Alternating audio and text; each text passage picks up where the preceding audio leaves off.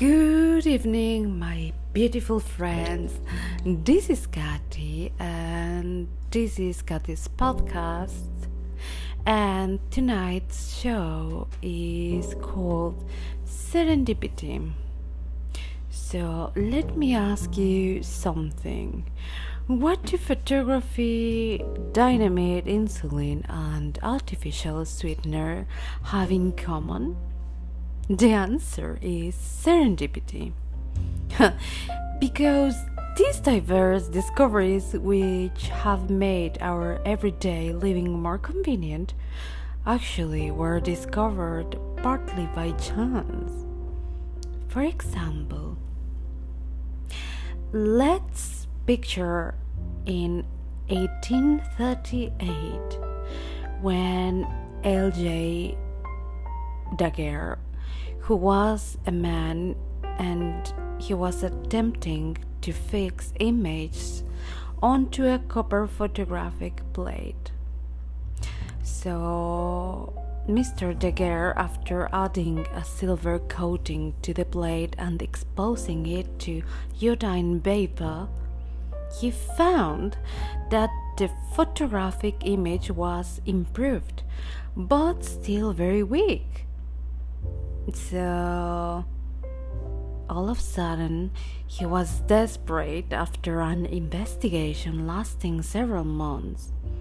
And finally, uh, Mr. Daguerre placed a lightly exposed photographic plate in the cupboard in which laboratory chemicals such as alcohol or collodion were stored. And you know what happened, my dears? To his amazement, when he removed the blade several days later, Daguerre found a strong image on its surface. So, um, Mr. Daguerre um, systematically placed new photographic plates in the cupboard of course, he was removing one chemical every day. And unpredictably, good photographic images were created even after all chemicals had been removed. So, he noticed that uh, some mercury had spilled onto cupboard shelf and mm, well he concluded that mercury vapor must have improved the photographic result. So from that discovery came the universal adoption of the silver mercury process to develop photographs. And of course, now we are t- taking photographs in Instagram or Facebook, but the baseline was um, discovered by accident. So it was an accidental discovery in science. Don't you think so? So, uh, on the other hand, um, have you ever heard about Alfred Nobel? If yes, well, let me tell you something. The Nobel family, sorry, the Nobel family built a factory in Sweden, in Stockholm, in order to produce nitroglycerin. Uh, you know that nitroglycerin is colorless and highly explosive oil. It was prepared by an Italian chemist 15 years earlier. So, nitroglycerin was known to be volatile and unpredictable. Um, that substance is oily I don't know if if you've seen, but you can just Google it. And it it was exploding as a result of very small knocks. But, uh, you know, the Nobel family believed that uh, this new explosive could solve a major problem facing the Swedish state railways. Mm, actually, uh, the need to dig channels and tunnels through mountains so that developing railway system could expand. You know what I mean? But all of a sudden, a turnover increased. So did the number of accidental explosions resulting from the use of nitroglycerin.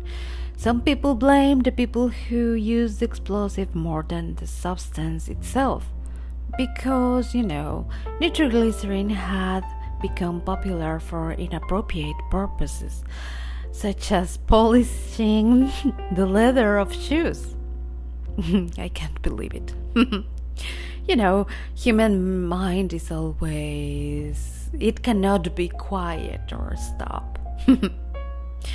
anyway, uh, at the age of 30, Alfred Nobel made the first of his major inventions, that innovating blasting cap, a device designed to control the nit- nitroglycerin explosion. Mm, Nobel was determined to discover a way to make this explosive safer to manufacture, transport, and of course, the use.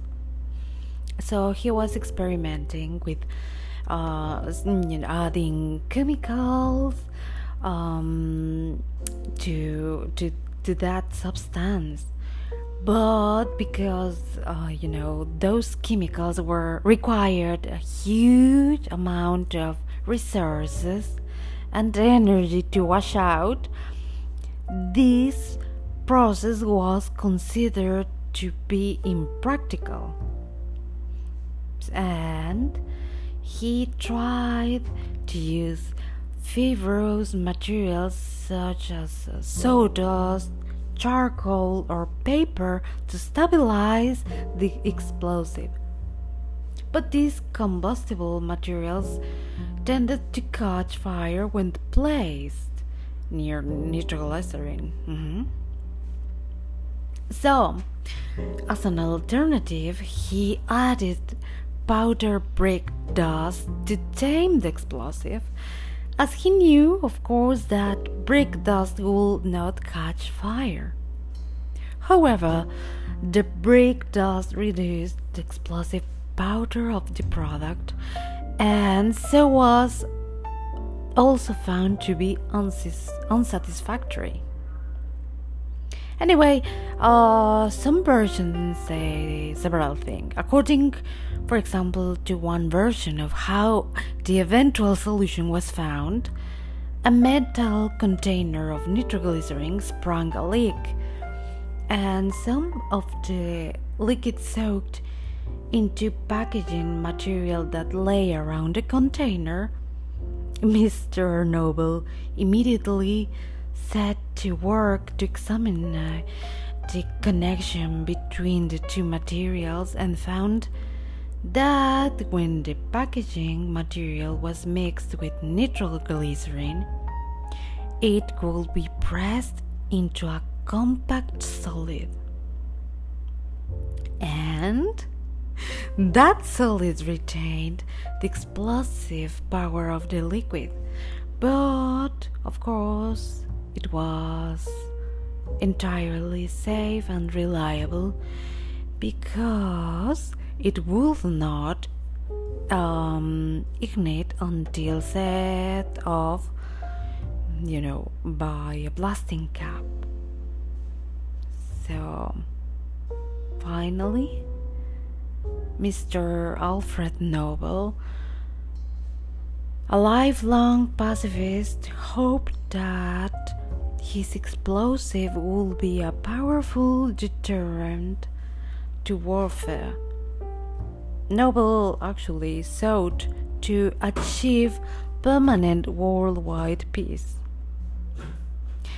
In setting up the Nobel Foundation and the Nobel Peace Prize, he hoped to accomplish what he had not been able to do during his lifetime. So, what do you think?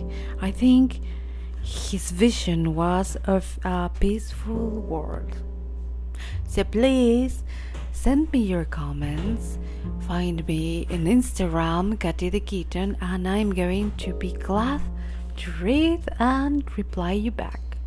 Have a nice day and sleep well. My kittens are playing each other. So that's the noise. Goodbye. Ciao.